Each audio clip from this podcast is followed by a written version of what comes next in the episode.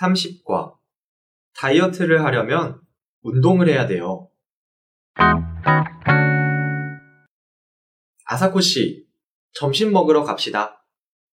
오늘 저녁에 약속이 있어서 점심은 굶어야 해요. 네? 그게 무슨 말이에요?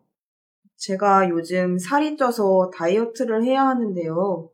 외식을 하면 많이 먹을 테니까 점심을 안 먹는 거예요. 아, 아사코 씨, 살을 빼려면 운동을 해야 돼요.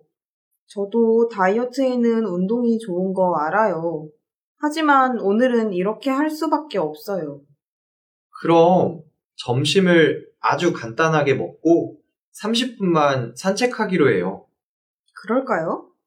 알았어요.